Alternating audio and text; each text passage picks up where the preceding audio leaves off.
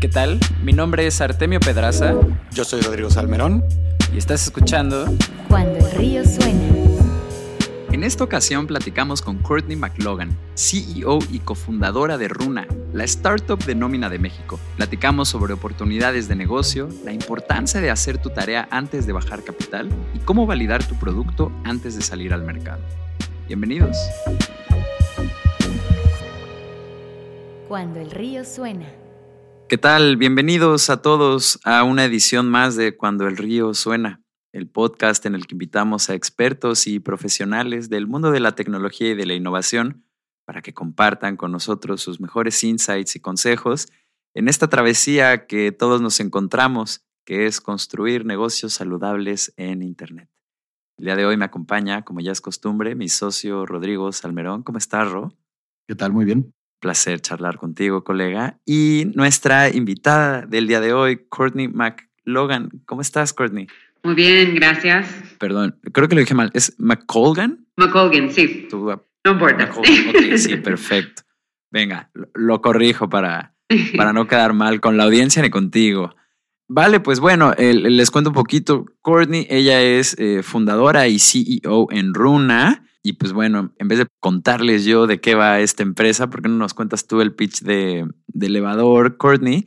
Y también un poquito, eh, cuéntanos qué haces ahí, cómo luce tu día a día como CEO en Runa.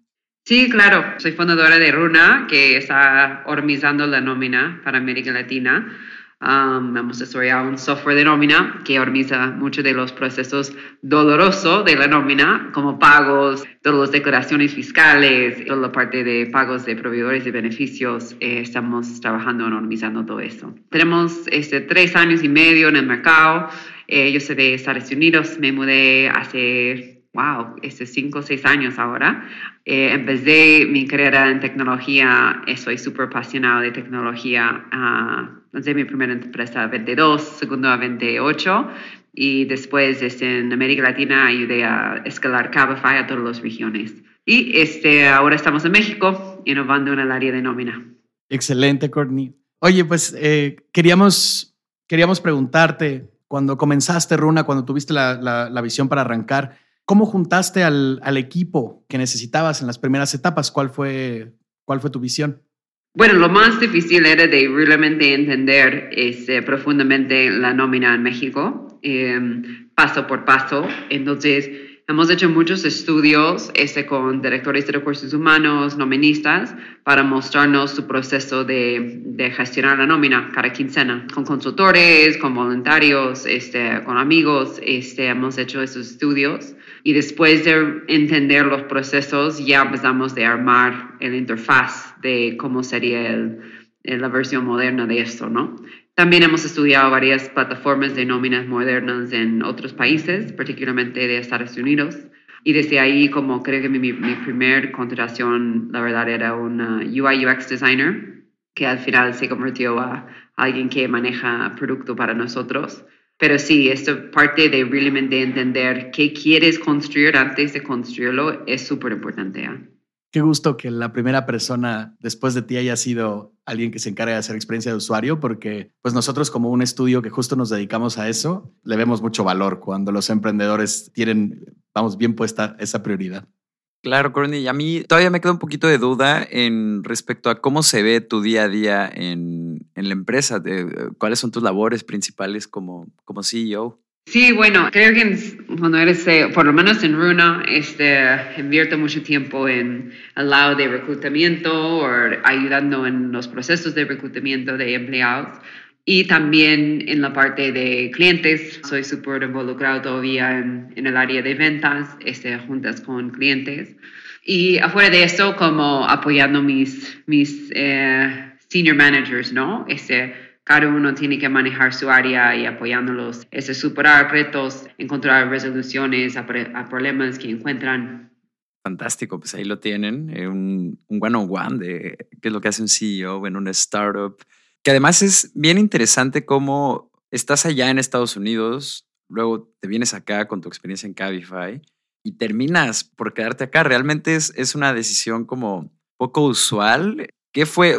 Me imagino que viste el gran problema que es porque ahora cada vez el rezago tecnológico aquí en Latinoamérica es más pequeño en respecto a lo que pasa en tal vez en el Silicon Valley o en Estados Unidos, que luego también allá tienen otro tipo de problemas que son los que tenemos acá.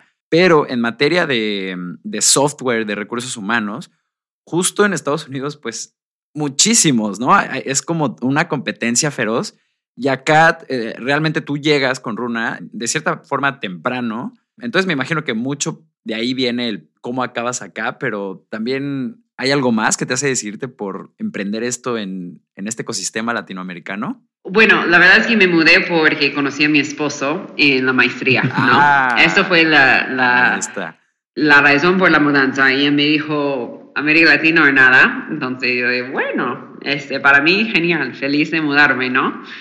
Entonces eso fue la razón por la, mudanza. Pero la verdad es, para mí, de innovar, no importa dónde lo haces, ¿no? Siempre haya una industria de revolucionar, una nueva esta manera de hacer las cosas, de introducir, ¿no? Eh, eso siempre lo que ha sido me motiva, ¿no? Este es haciendo las cosas diferentes. Sin embargo, cuando me mudé a América Latina, este, era más fácil para mí de encontrar oportunidades porque ya tenía muchos modelos en mente de Estados Unidos, ¿no? Particularmente lo que es la moda allá, probablemente no es la moda acá. A veces se encuentra, ¿no? Como fintech para el mundo está revolucionando, ¿no? Pero otras industrias aquí que están revolucionando, como seguros recién están empezando de abrirse, ¿no? Seguros es muy, muy este, penetrado en, en Estados Unidos. Hay 50 mil startups de InsurTech, ¿no?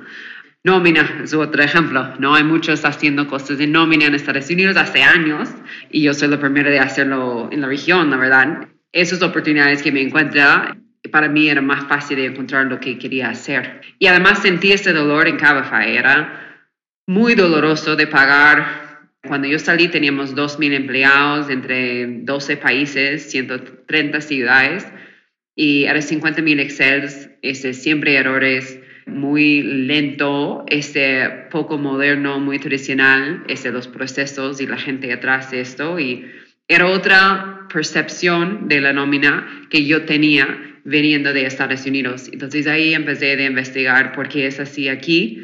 Y si nosotros somos una empresa de tecnología y esto es lo mejor que hay, Dios mío, ¿qué están haciendo como una empresa normal, no? Como ahí en papel, ¿no? Entonces pensaba, bueno, hay algo de hacer aquí. Y definitivamente más doloroso aquí porque las leyes son pesadas, toda la parte de las cosas que tocan la ley, gobierno en América Latina son un poco pesadas, ¿no? Entonces, creo que esto se complica más la nómina. Además, como también interactúa con los bancos, que ya sabemos con la noticia de Nubank yendo a la bolsa, que había mucho de revolucionar ahí. Sí, sí, sí, justo. em, para los que nos están escuchando, eh, tal vez no el día que sale este capítulo, pero el día que estamos teniendo esta conversación con Courtney, Nubank salió a la bolsa em, de valores y es oficialmente una empresa pública.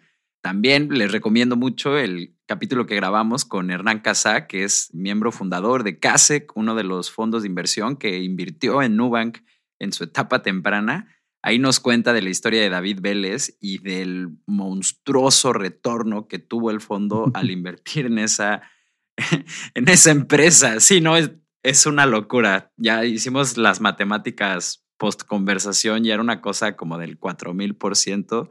A veces sueño todavía con, con las nociones que nos dio Hernán, porque por temas de disclosure no nos dio el número puntual, pero estimados se podían hacer. Pero bueno, volviendo a, a, lo nuestro y a lo que nos trae aquí hoy, queríamos preguntarte, Courtney, al ser una empresa eh, B2B, ¿cuál es su fuente de adquisición de clientes más grande? Eh, y también, ¿por dónde comenzaron cuando lanzaste Runa? Y, y, qué has descubierto en el mercado latinoamericano? Tal vez un poquito ahí como en el encontrar el product market fit a nivel estratégico. Bueno, te cuento que siempre hay aprendizajes, ¿no? En camino. Este, pensaba que la nómina va a ser complicado y definitivamente es complicado. es un software bien doloroso. Creo que no tenía, la gente no piensa que sí, hay los cálculos de la nómina, que eso es un parte del software, pero otra parte del software es tienes que este, pagar, entonces tienes que conectar con los bancos, eh, tienes que hacer las declaraciones fiscales, que significa en México tengo que conectar con Seguro Social, conectar con SAT, conectar con todos los estados, tienen su secretaria de finanzas para los impuestos este, locales. Eso es como mucha infraestructura que realmente estamos construyendo que quizás en otros mundos, en otros países ya está construido, pero en América Latina no. Entonces, justo cuando escuchas de muchos de esos fintechs están creando esta infraestructura este, de agilizar ese mundo financiero, es algo también que tenemos que enfrenar en, nómina, no solo que no hay tanta gente metida ahí. Entonces, nosotros tenemos que construirlo y también poner el software encima. eso era como más doloroso que pensaba. Este, creo que también ahora estamos sirviendo empresas mucho más grandes que pensaba que vamos a servir, ¿no? Eh, servimos clientes como Nubank, como Clip, Bitso, como algunos de los startups más grandes en el ecosistema mexicano, ¿no? Ese... Ya tienes ahí a tres, a tres unicornios en tu, en tu cartera de sí. clientes. sí, sí, tres unicornios, ¿no?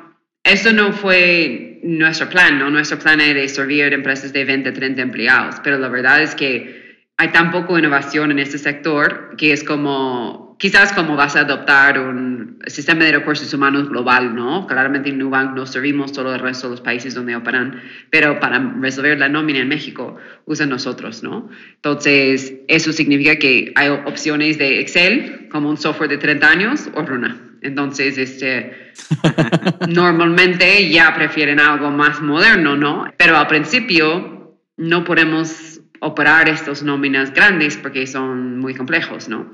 Ahora, tres años después, eh, ya el sistema es más robusto, tiene mucho más este, gente usándolo y ya tenemos la capacidad de facilitar uso por empresas mucho más grandes.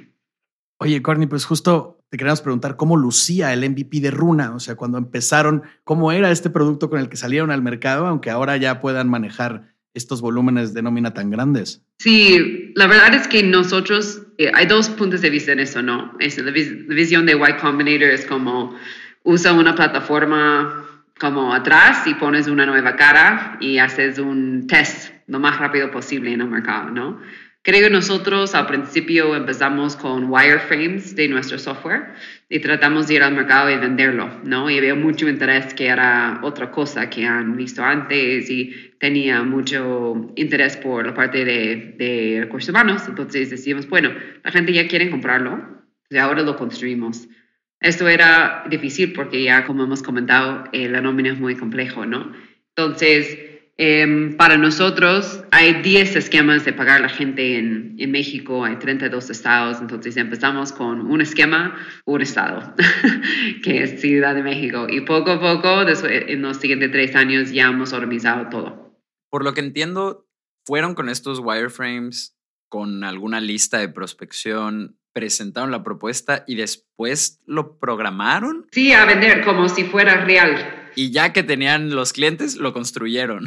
Sí, exacto. Era como, bueno, no lo tenemos ahora, danos ocho meses, ¿no? Era como 50 empresas, ¿no? Pero creo que lo que queremos saber también era, a veces mucha gente tratan de hacer algo y no lo pueden vender después de invertir tanto tiempo en haciéndolo, ¿no? De construirlo fue como medio millón de dólares, ¿no? Este dos, 200, 300 mil dólares, ¿no? Que es una inversión. Entonces, no lo haces hasta que estás seguro que la gente va a usarlo, ¿no? Y entonces, ¿hasta qué punto puedes llegar de confirmar, confirmar que ya eso es lo que quieren, ¿no?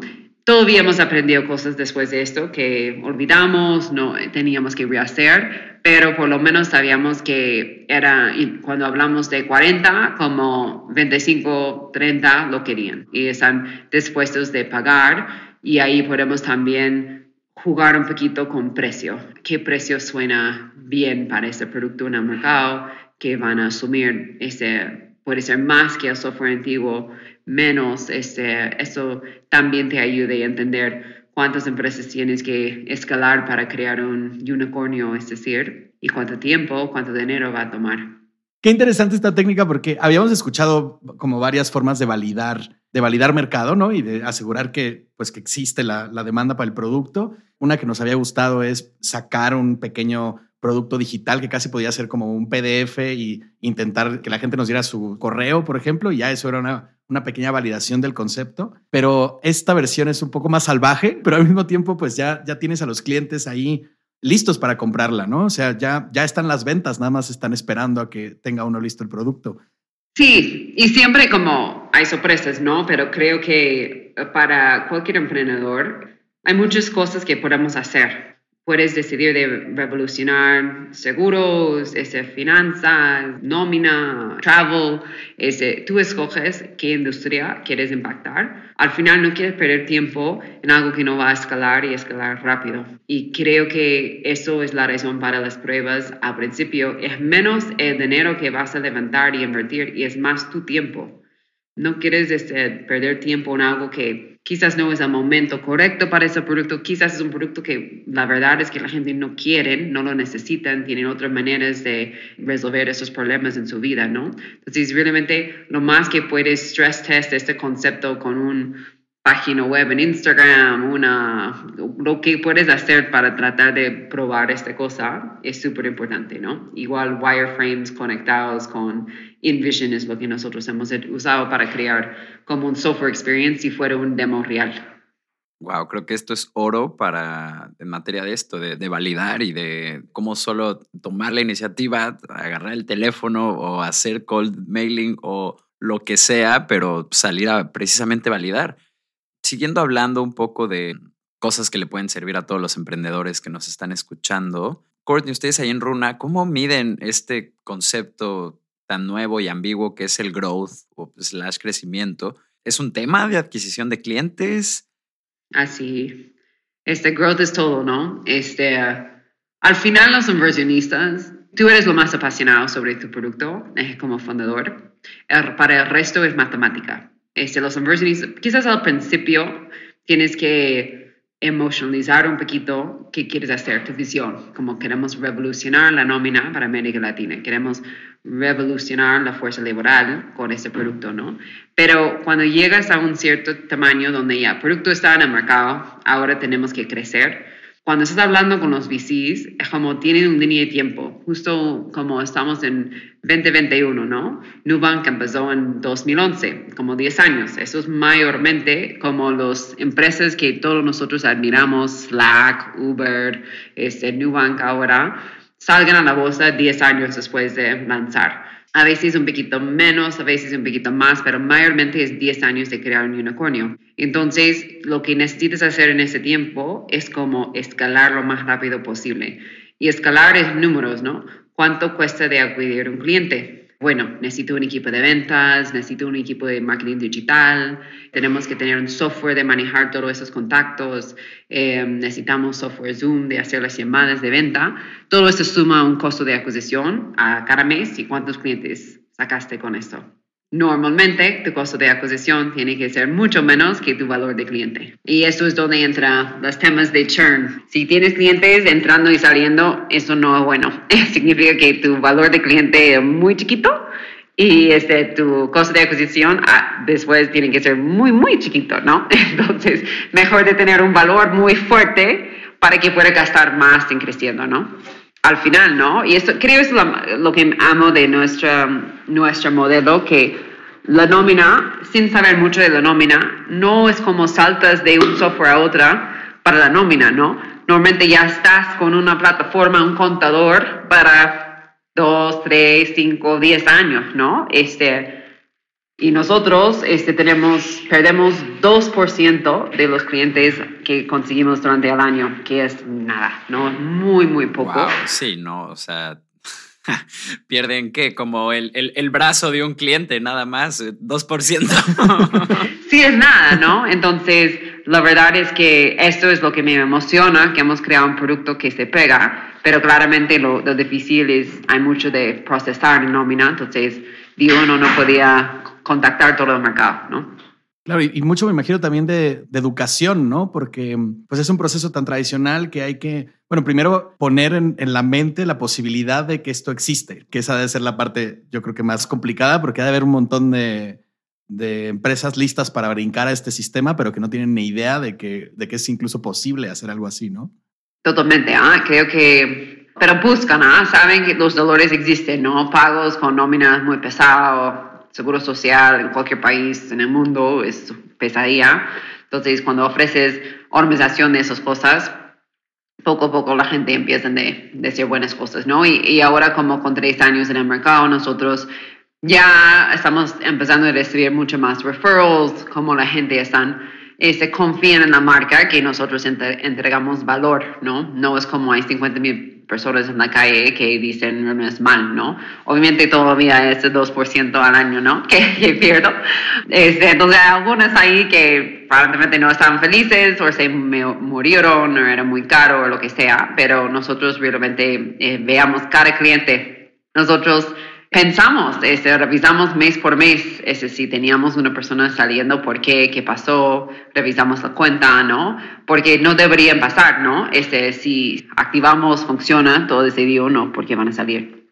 Claro, y aunque sea chiquitito este churn rate o chiquitito este número de personas que dejan un servicio o dejan un producto, precisamente entrevistar a estos clientes o ex clientes y tener su feedback es el tipo de feedback que más estás buscando, porque tiende a ser el más severo, es el que tiende a señalar qué está bien, qué está mal. Y también como las razones que los clientes se seleccionan. Creo que eso es importante. Hay este papel product marketing que hace esto. Su trabajo es como, es una persona entre marketing y entre producto que está ahí de entender por qué nosotros con el cliente o por qué no nosotros. Y realmente este, encajar todo el feedback del mercado, entender el competitive landscape de las opciones que hay. Este, igual en nuestro como mundo hay opciones de Excel, un contador, también un software antiguo, ¿no? Entender por qué han escogido nosotros y tratar de recomunicar esto este, al equipo de, de, ventas, al equipo de marketing, usar como el feedback negativo de dirigir al área de producto, este, realmente ayudarnos a dirigir cómo vamos en el mercado es un papel muy, muy importante, pero sí, ellos se enfocan en por qué nosotros y cuando hacen churn, este qué pasó, este qué podemos hacer para prevenir esto. Me encanta, fantástico. Pues vámonos al, al, corte del programa. Le recuerdo a toda la gente que nos está escuchando que en cuandoelriosuena.com pueden encontrar el call to action para suscribirse a la newsletter del programa y recibir una notificación cada que tengamos un capítulo nuevo.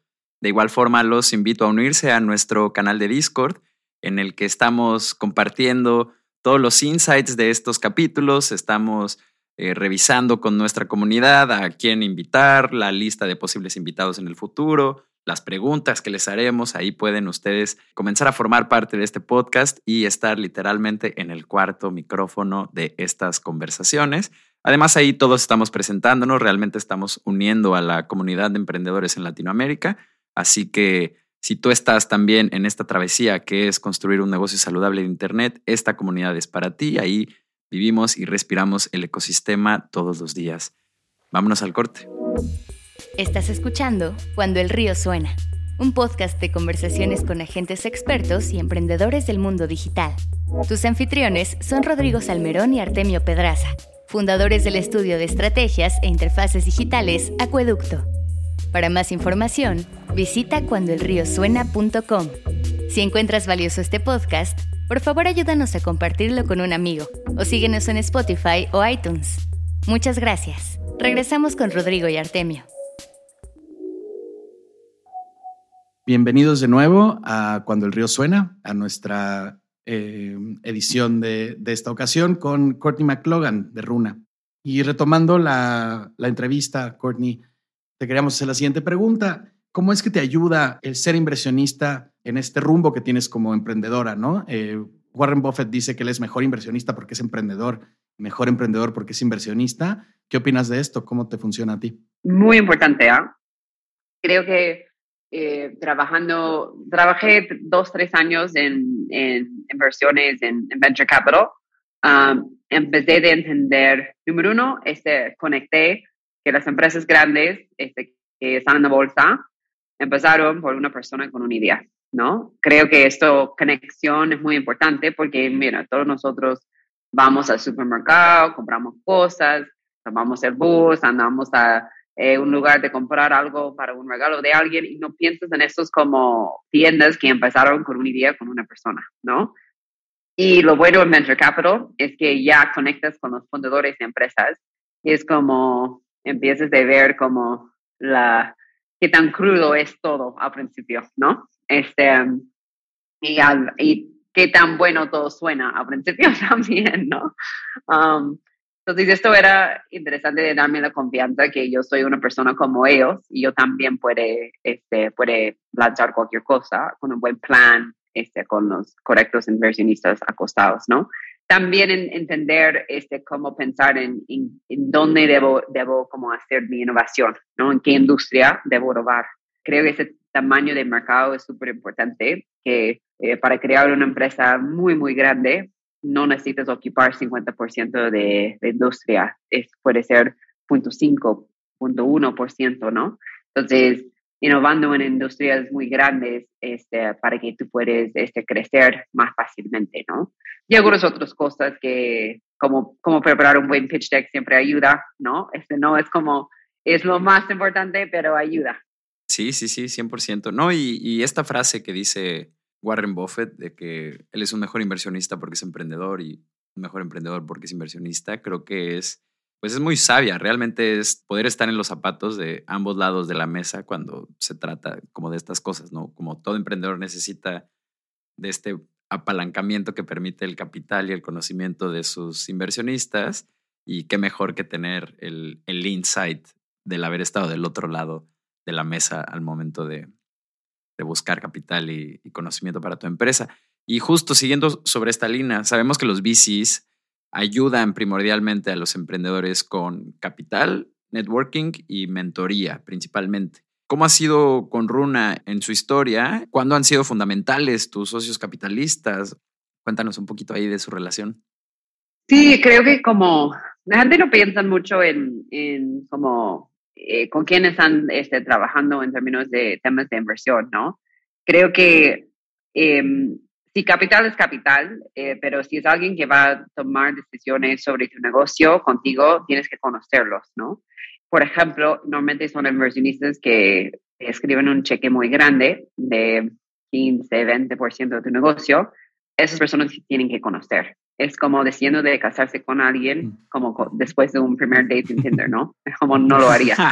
Entonces, sí es este, un pequeño como cheque al principio, este, genial, ¿no? Pero si realmente es alguien que va a tomar un board seat y va a sentar ahí acostado de ti, tu directorio, ayudándote a dirigir tu negocio, tienes que saber quién es. Entonces, este, es como para nosotros ha sido conversaciones, ¿no? Este, Ribbit Capital dirigió nuestra Series A y nosotros hablamos con ellos un año y medio antes de decidir de, de aceptar su, su, cheque, ¿no? Y ellos también conociendo nosotros, decidiendo que querían invertir en nosotros, ¿no? Porque no solo es, una cosa es la industria, estás en una industria, ok, eso, qué tamaño del mercado y todo eso, y tu producto, otra cosa. Tercero es como con quién estás casando, ¿no? ¿Qué son tus valores? ¿Quieren hacer eso para qué? van a como dormir temprano, levantar tarde o van a hacer al revés, ¿no? Este, creo que tienes que saber mucho de, de con quién estás este,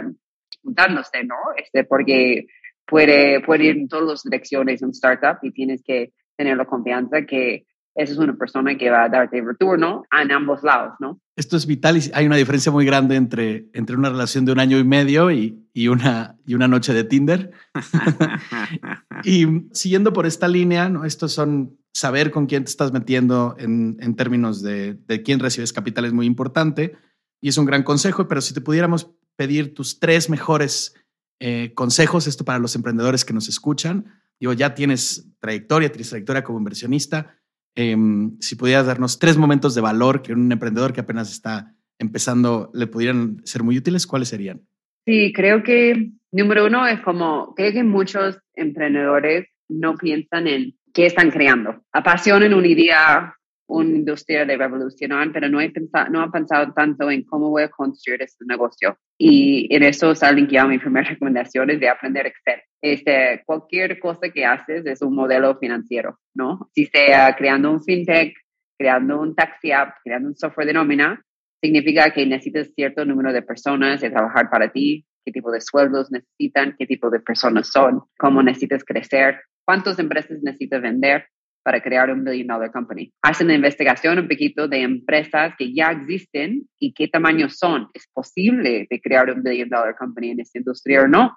¿No? Quizás es por la, naturaleza de la industria no es posible, ¿no?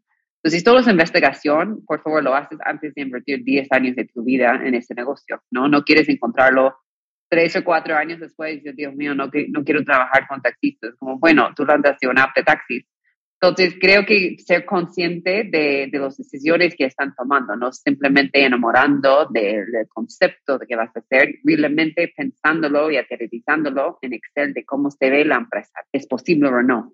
Para mí, Excel es súper importante para eso.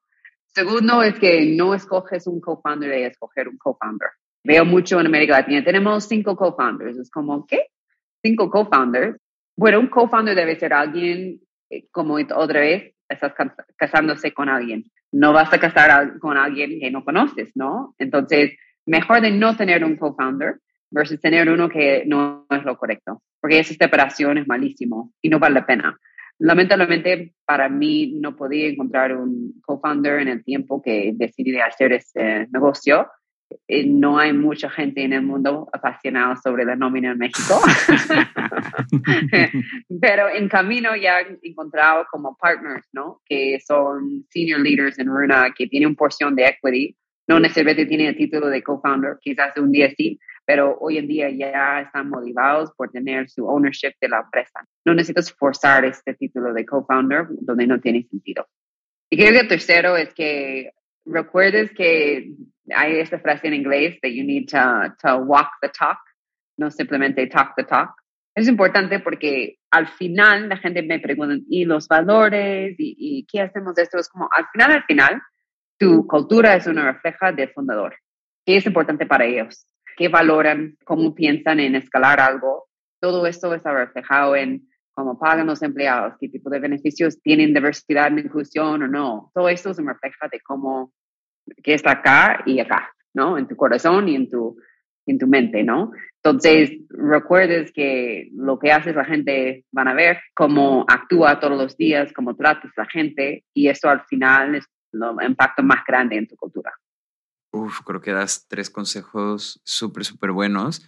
Justo yo también he visto como esta noción de que parece sencillo el identificar un problema y coquetear con la idea de bajar fondos de venture capital para emprender como un negocio y muchos emprendedores no se dan cuenta de este es un camino de resistencia y muy largo. Realmente antes de empezar cualquiera de este tipo de negocios sí tienes que plantearte esa idea como estoy dispuesto a invertir 10 años de mi tiempo eh, y energía como en este quest, sea el que sea que tú escoges, y luego precisamente ver si el problema que estás solucionando realmente sí da para, para 10 años de energía y coco. Digo, quien sea se puede gastar 10 años de energía y coco en lo que sea virtualmente, pero vale la pena hacer como esta previa evaluación y realmente preguntártelo sin, sin como ningún tipo de filtro romántico, ¿no? O sea, muy como feet on the ground desde ahí. Sí, y como tenemos que saber, ¿no? No todos los startups terminan en, en Nubank, ¿no? Este, la mayoría, no. Como yo hablo con cada emprendedor, probablemente no vas a tener éxito. Asumo que no voy a tener éxito. Mejor este, voy a hacer todo lo posible que esto funciona, pero la mayoría no funciona, ¿no? No es fácil de hacer esas cosas. Y tienes que saber eh, esto antes de empezar y como encontrar tu paz con esto. No tener vergüenza cuando se cae la empresa, porque probablemente va a pasar. Y eso significa que después de hacerlo, este, si necesitas meterse y trabajar en otro lugar para un dos años y sentirse mejor, ok, y después salga y hazlo otra vez. Esto es la vida de un emprendedor muchas veces versus no. Hay algunas excepciones donde fue el primer día que han lanzado, funcionó y era un maravilla, pero hay mucho más que han tenido segundo, tercero, cuarto empresa y eso es cuando han tenido éxito, como Uber, por ejemplo, este, igual Facebook, este, Mark Zuckerberg no fue su primera empresa, igual fue joven, pero empezó emprendiendo mucho más temprano, ¿no?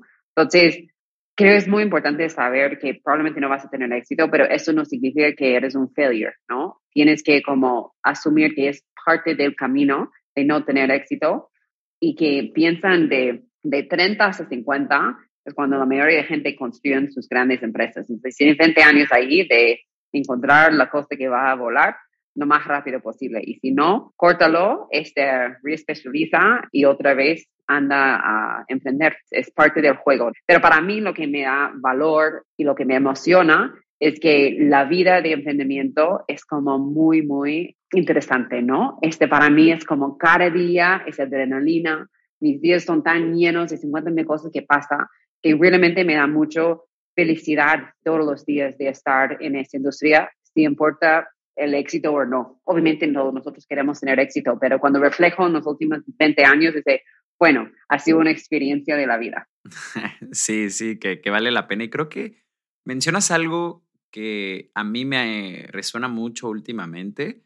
Llevo ya personalmente casi 10 años empujando iniciativas como personales o con otros socios. Justo aquí con Acueducto llevamos ya casi tres años trabajando juntos y creo que gran parte de la clave de poder lograr las cosas que quieres con tu negocio, eh, sean a escala muy grande o sea pequeña, porque pues tampoco todo negocio es escalable, ¿no?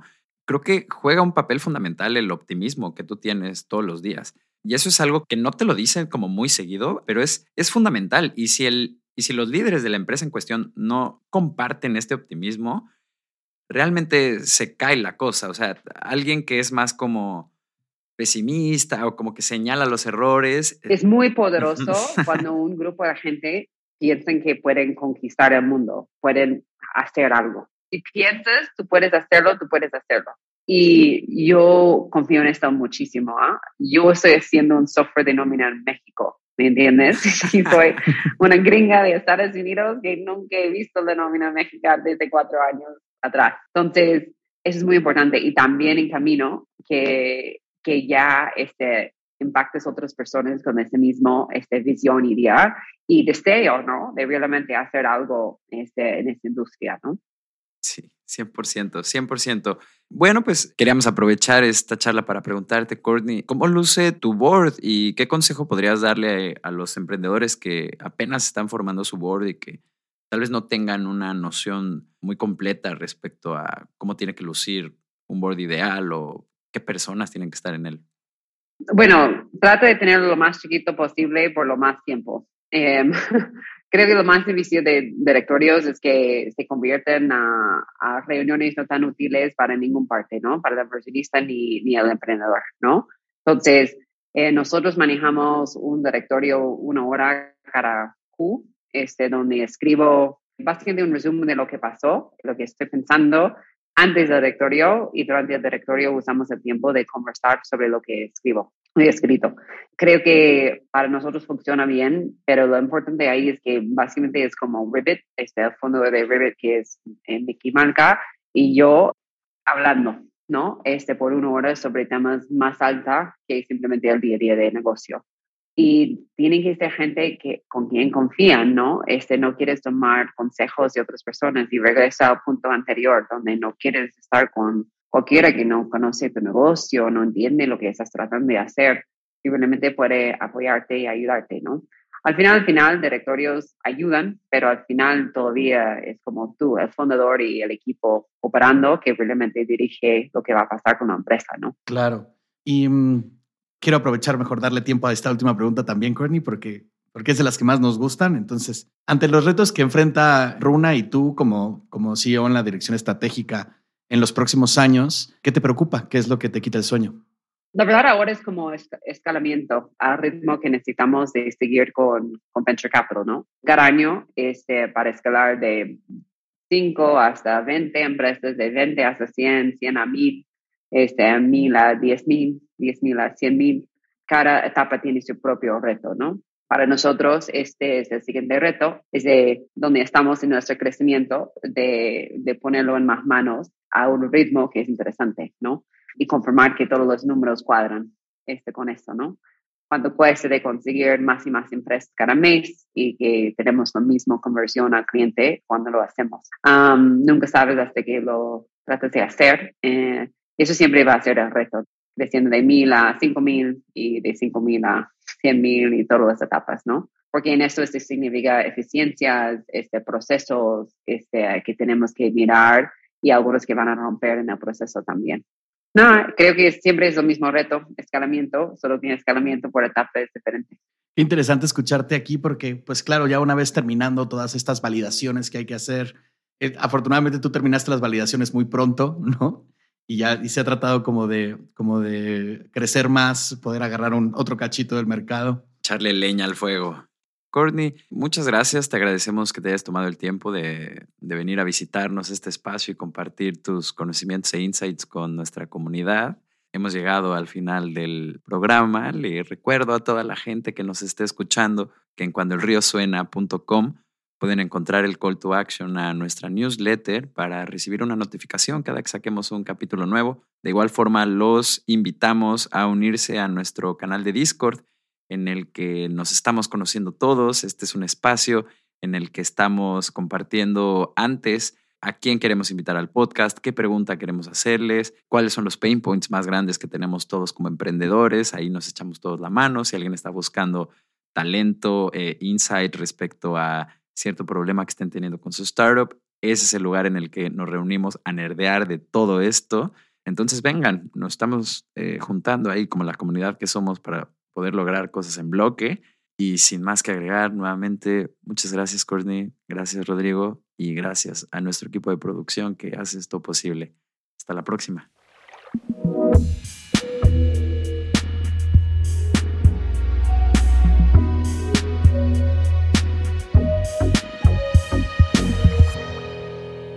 Cuando el río suena.